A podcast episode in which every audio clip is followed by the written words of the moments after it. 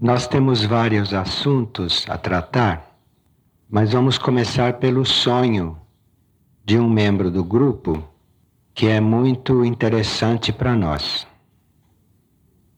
Ele sonhou que dois ônibus se preparavam para uma viagem e muitos membros do grupo estavam dentro deles, entre outros passageiros, né? Porque o grupo é muito maior. Maior parte do grupo a gente não conhece. São almas que estão nos planos internos, outras pessoas que fazem coligação telepática ou interna com o trabalho. Enfim, este grupo aparente que a gente conhece é a menor parte. Então, esses dois ônibus estavam preparando para a viagem e iam levar estes passageiros. Num dos ônibus, as janelas de vidro iam desde acima dos pneus até o teto do ônibus. Quer dizer, era um ônibus totalmente envidraçado. E neste ônibus havia menos pessoas. A maioria estava no ônibus que tinha as janelas de tamanho normal. Quem sonhou entrou no primeiro ônibus, naquele onde havia menos gente, e ele tinha consciência de que não precisava levar bagagem alguma que tinha que viajar sem levar nada. Porque ele sabia que se ele precisasse de algo, seria suprido. Então, essa era a diferença entre um ônibus e outro. Num entravam aqueles que não levavam nada.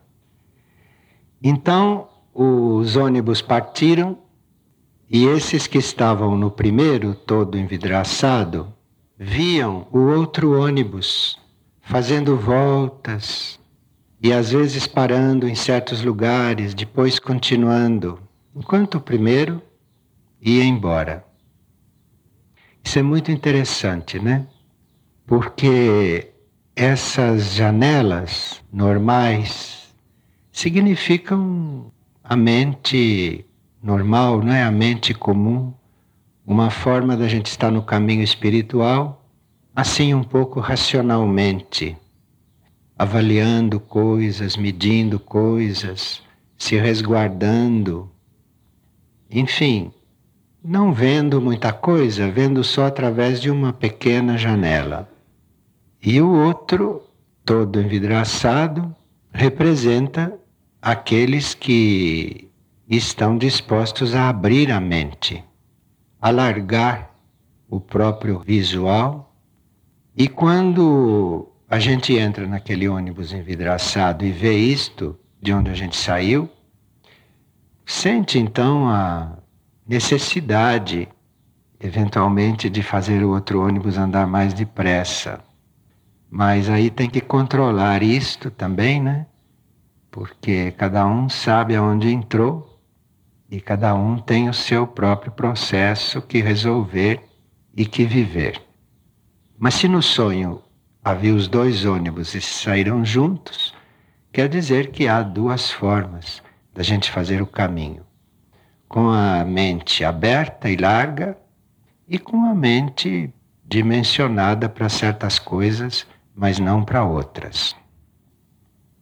E aqui há uma pergunta a respeito de processos de tratamento porque há pessoas que creem que quando a gente entra num tratamento, que é para resolver um certo tipo de incômodo, ou que é para se liberar de certas enfermidades.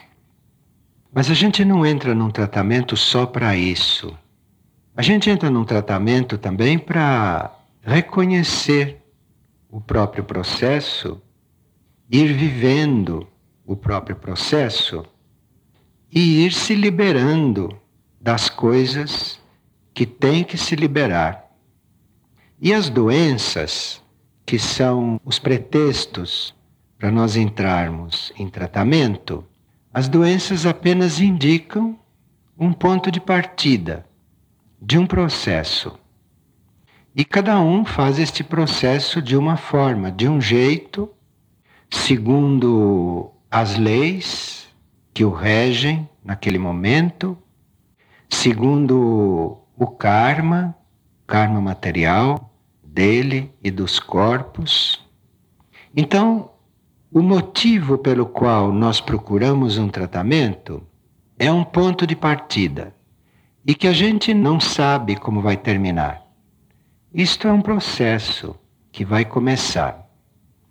Dependendo de como nós vamos nos posicionando diante da lei do karma, dependendo das transformações que nós fazemos, dependendo das atitudes que nós vamos tomando perante a vida, ou perante os próprios males, ou perante as coisas que estão naquele momento jogando nos nossos corpos.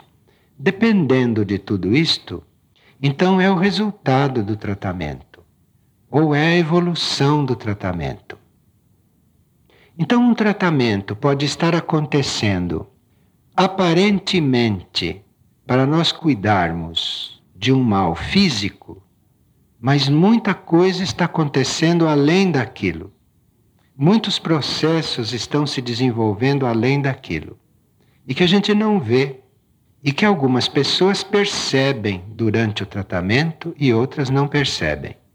Então, aquelas que percebem durante o tratamento, então elas acabam colaborando com o tratamento, vão se conhecendo melhor, vão passando por transformações, por mudanças, elas vão se transformando, vão mudando modos de pensar, modos de ser, modos de agir vão mudando a própria mentalidade, vão alargando os próprios pontos de vista.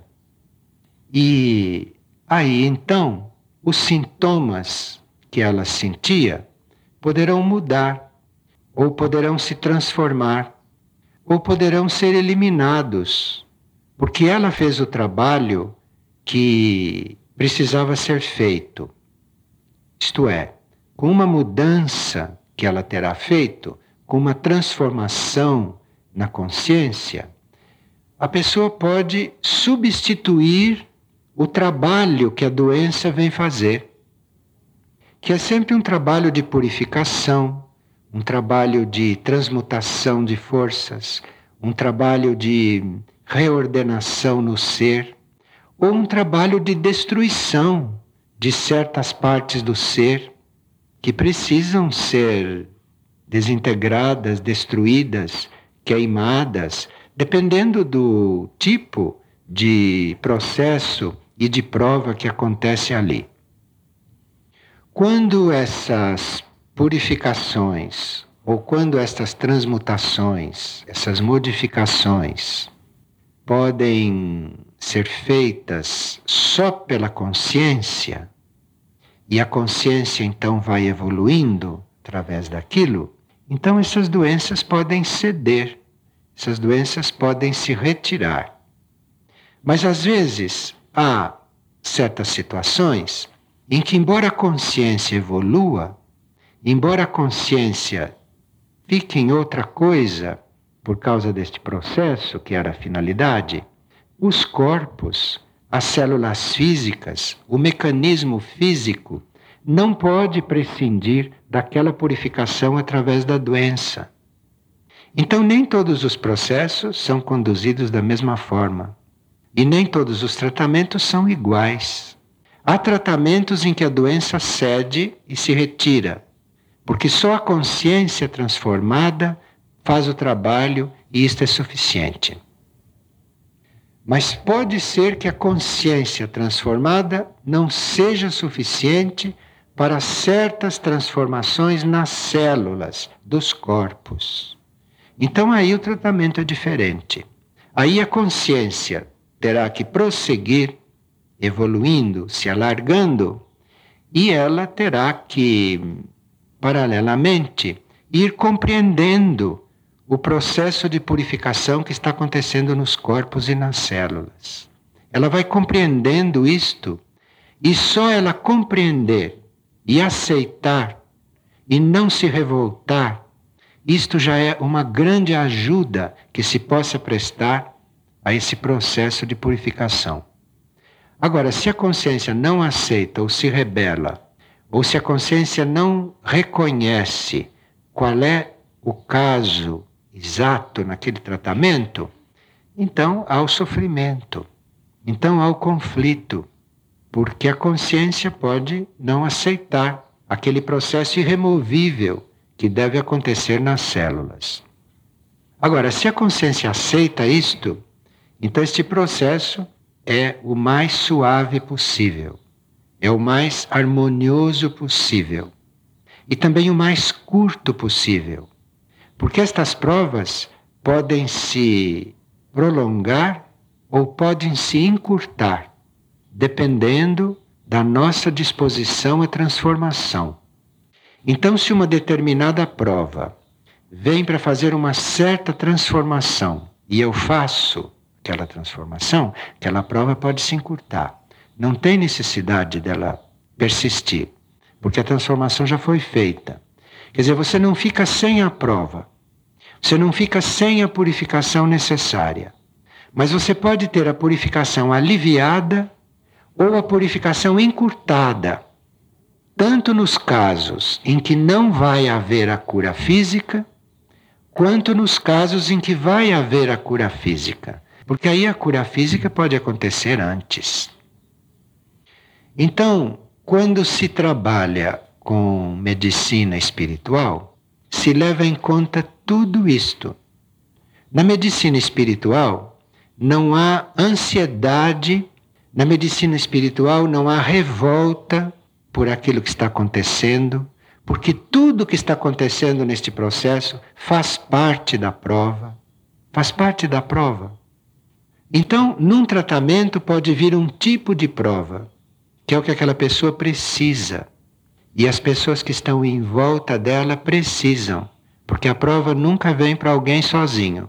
A prova vem sempre para um grupo, tendo uma pessoa como catalisadora daquela prova. Quanto esta prova, ao mesmo tempo em que está vindo para a pessoa, esta prova está vindo também para quem trata da pessoa. E para todos os coligados, aquele que está fazendo este tratamento. Então a medicina espiritual tem uma conformação um pouco diferente da medicina normal. Na medicina normal, por exemplo, nós lutamos contra uma doença. Lutamos.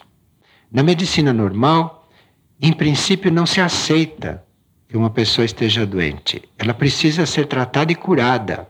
Se não for curada, foi um fracasso da medicina. A medicina é um fator, a medicina é um instrumento para certas coisas. Mas acima da medicina está uma outra ordem. Está a ordem do universo. Está a lei do karma que não está avisando uma pessoa só, aquela que está em prova. Está colocando em prova todo um ambiente.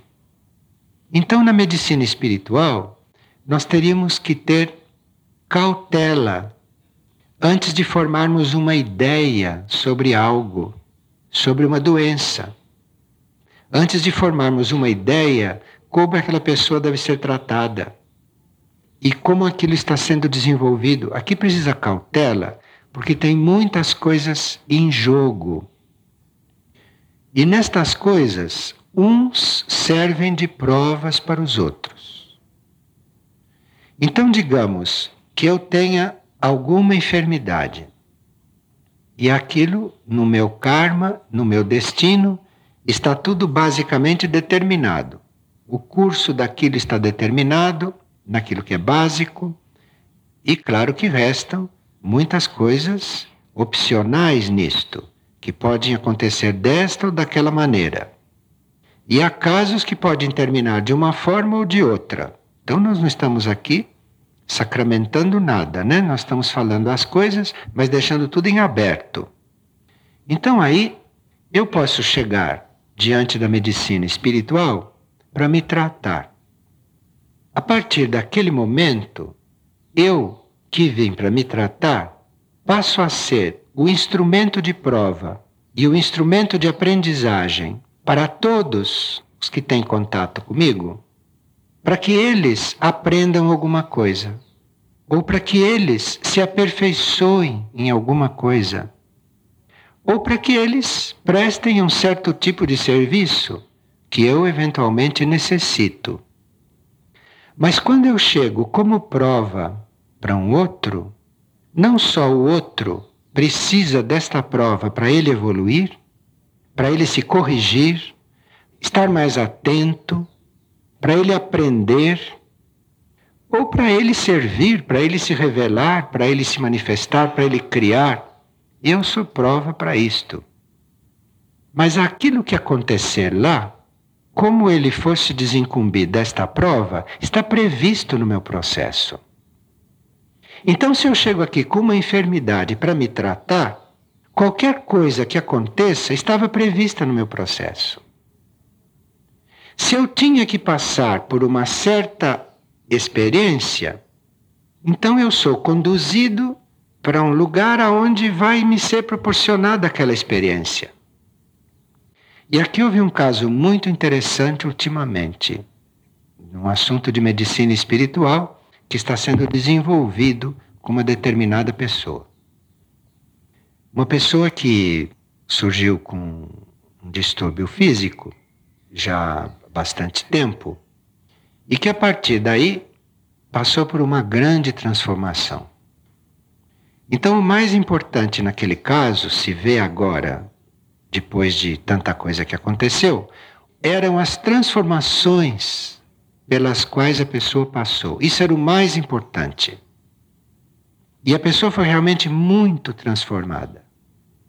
Agora, restou a parte física. A parte física tinha o seu karma.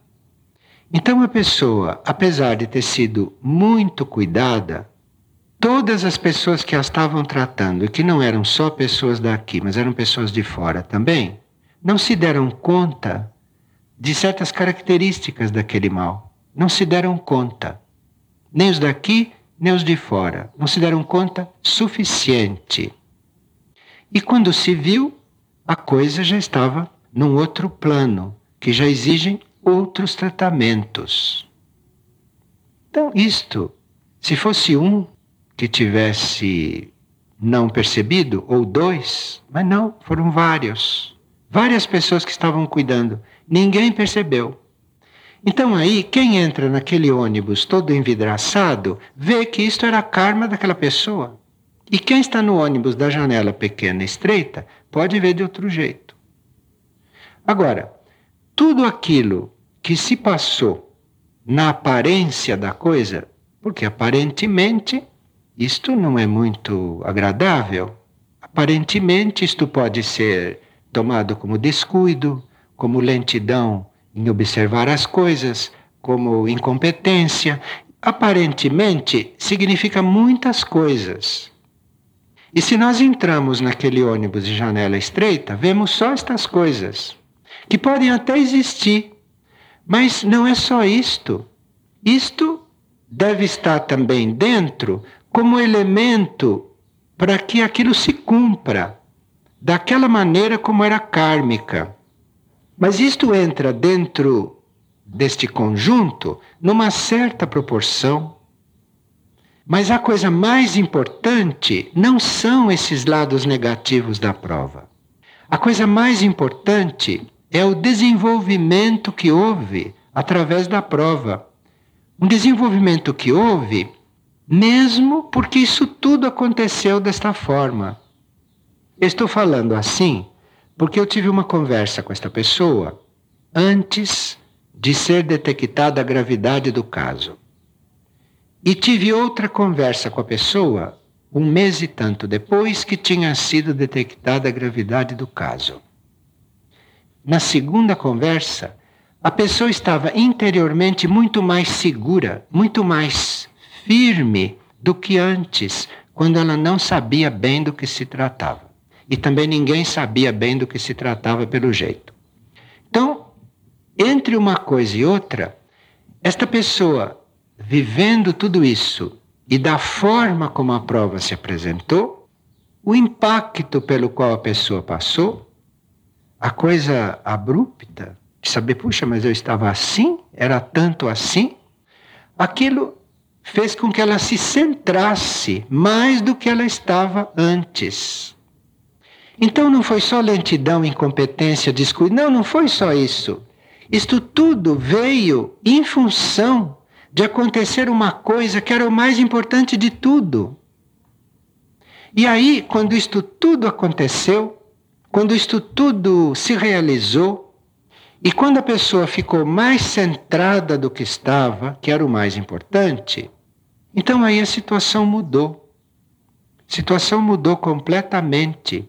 E todos mudaram de ponto com a experiência vivida. Hoje não tem ninguém mais no mesmo ponto. Aqueles que assistiram isto e que comentavam isto do ponto de vista das janelinhas já estão em outro ponto. Tudo mudou de ponto. Então veja como são essas provas. O que, que estas provas podem trazer? Então, aquelas mesmas pessoas que foram lentas no diagnóstico, depois disto tudo, estão num outro ponto. Isto tudo está num outro ponto agora. E esta pessoa que catalisou isto tudo tem o mérito de ter servido de prova, de instrumento não só para ela, mas para muita gente. Para muita gente que estava observando este caso e vivendo este caso. E cada coisa desta que acontece leva a consciência das pessoas a crescerem e leva então a medicina espiritual a ter um campo maior. Porque com as consciências ampliadas, com as experiências vividas, com os corpos já mais adestrados, mais experientes, todos, né? Então, a medicina espiritual vai ter um campo maior para agir. Então, se nós que estamos aqui presentes, né, ouvindo estas coisas, se entrássemos naquele ônibus todo envidraçado, nós vamos contribuir muito para este caso.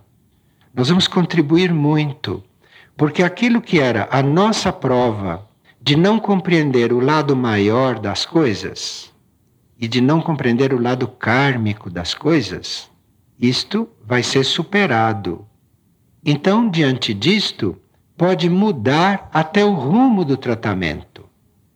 Ou se o tratamento tiver que ser como até agora está prescrito, mesmo assim, esse tratamento pode ser aliviado. Mas nós, já que estamos tomando conhecimento deste assunto de medicina espiritual, nós podemos cooperar para que esse tratamento seja aliviado tirando a mente das coisas negativas e colocando as mentes aonde a prova está querendo que nós coloquemos. Porque aí o quadro pode mudar completamente. E se for um quadro que tenha que ser confirmado, então ele vai ser o mais aliviado possível, vai ser o mais curto possível.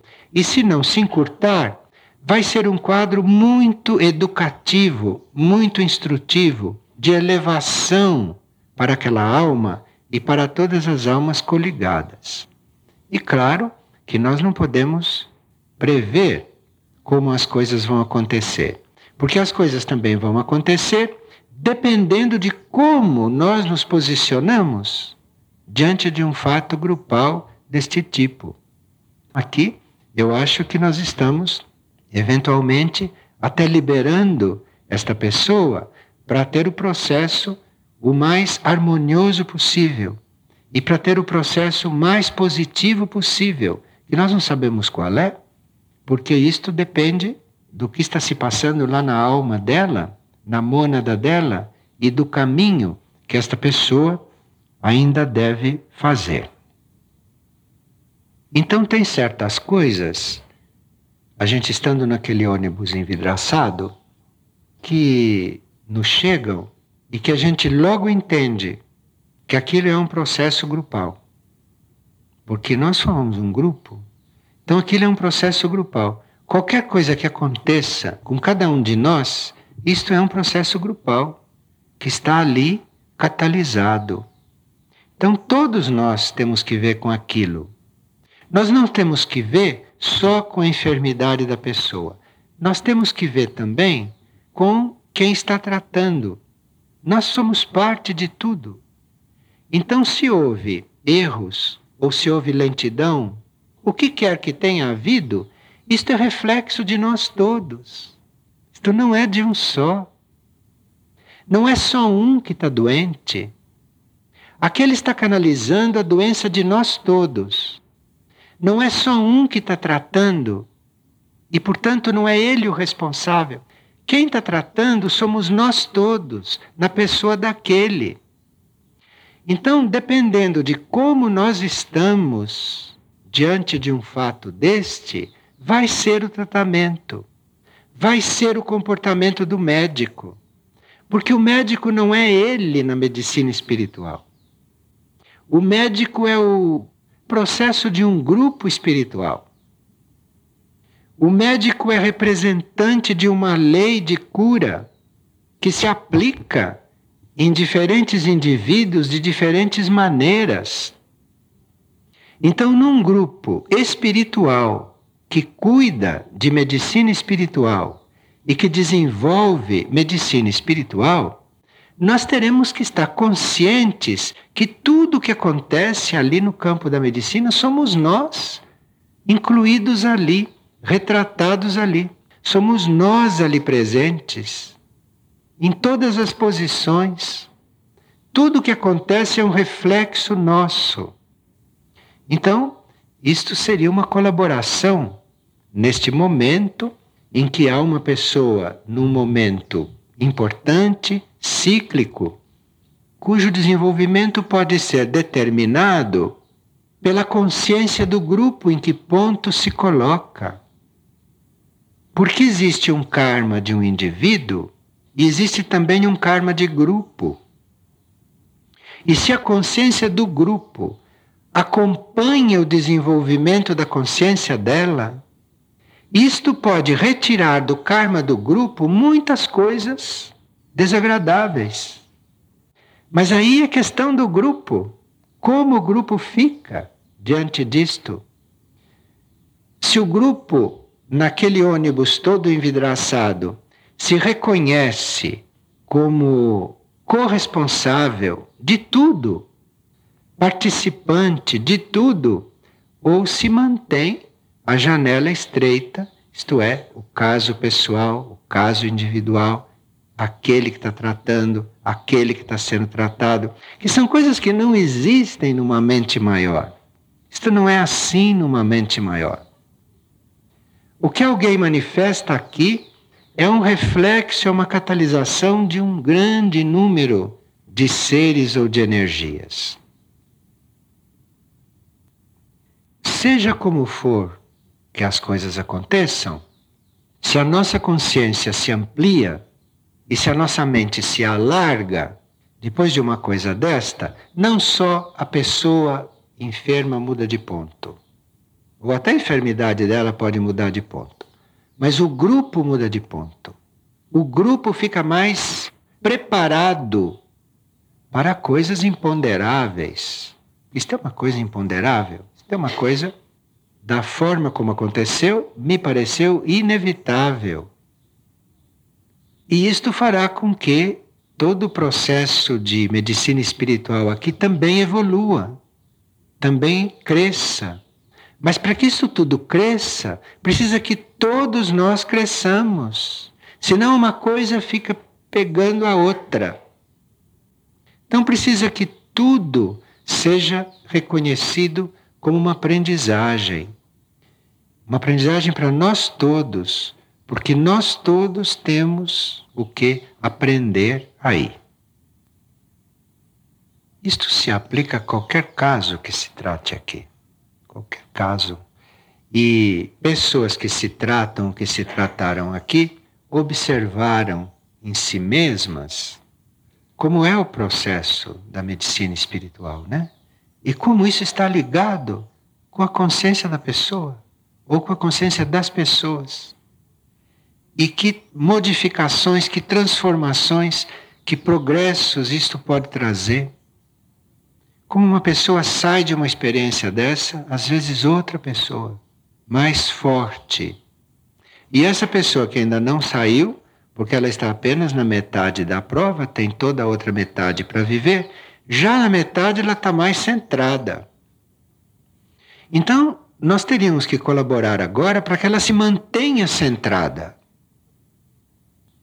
Há pessoas que são muito sensíveis a estas coisas e reconhecem muito bem quando chega um amigo ou quando chega uma pessoa conhecida e as ajuda a estar centradas, ou quando vem e as tira de centro. Há pessoas que reconhecem isto, percebem isto. Então nós não podemos estar no lugar destas pessoas que balançam os outros, que tiram os outros de prumo. Nós temos que, neste caso, ajudar a pessoa a ficar em prumo, ajudar a pessoa a se estabilizar no seu eixo. Esse é o nosso papel durante o tratamento, porque vamos acompanhar esse tratamento. É um membro muito querido do grupo, uma pessoa muito ativa e viva no grupo, uma pessoa muito amada no grupo. Então todos vão estar reunidos neste processo. Mas aí precisa que a gente reconheça que precisa haver um centramento cada vez mais forte para compensar etapas passadas onde houve uma certa dispersão. Então aqui tem que haver um centramento dentro de um certo prazo para ver depois como é que o karma se define naquilo que é opcional. E nós teríamos que realmente colaborar para esse centramento e não colaborar para a dispersão ou para a distração ou para o desvio de uma ampliação de consciência.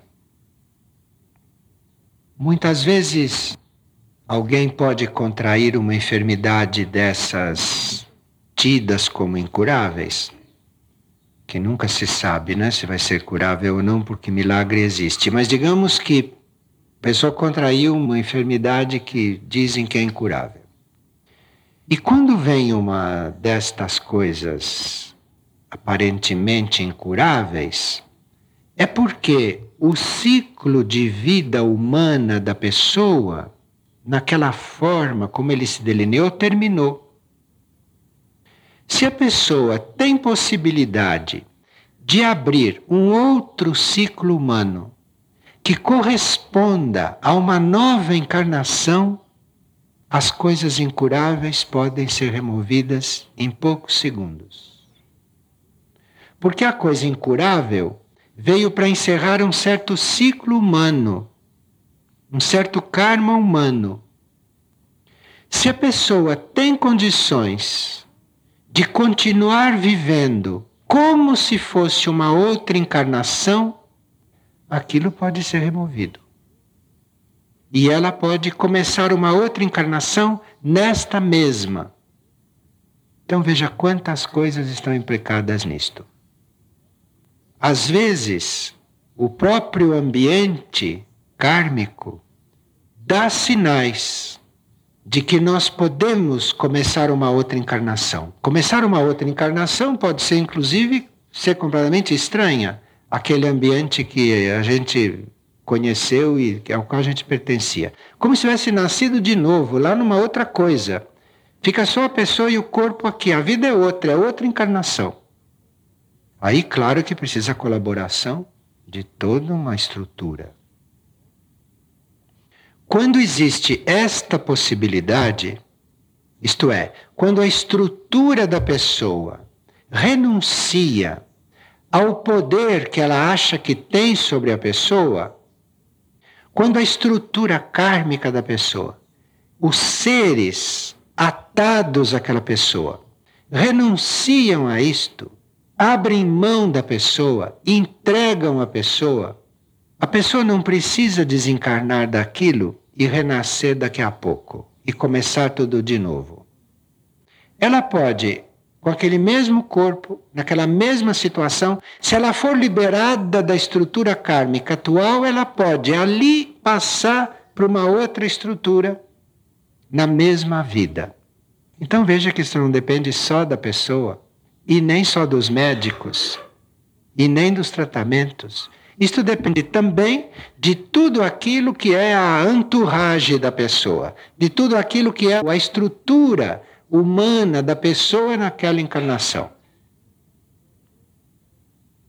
Isto é uma forma de renascer sem morrer. Mas precisa que realmente a gente esteja numa outra vida. Tudo, tudo outro. Então vocês veem que muitas pessoas desencarnam quando podiam viver mais.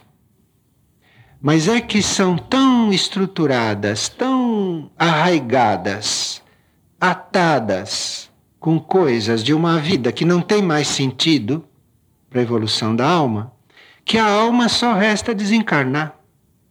Desencarnar para fazer outra estrutura mais adequada. Então, a média de vida podia ser muito mais longa, né? Não se precisava ter esta média. As pessoas podiam ficar 80, 90, 100, 110 anos, 120 anos. Esse corpo que nós temos tem capacidade para viver tudo isto?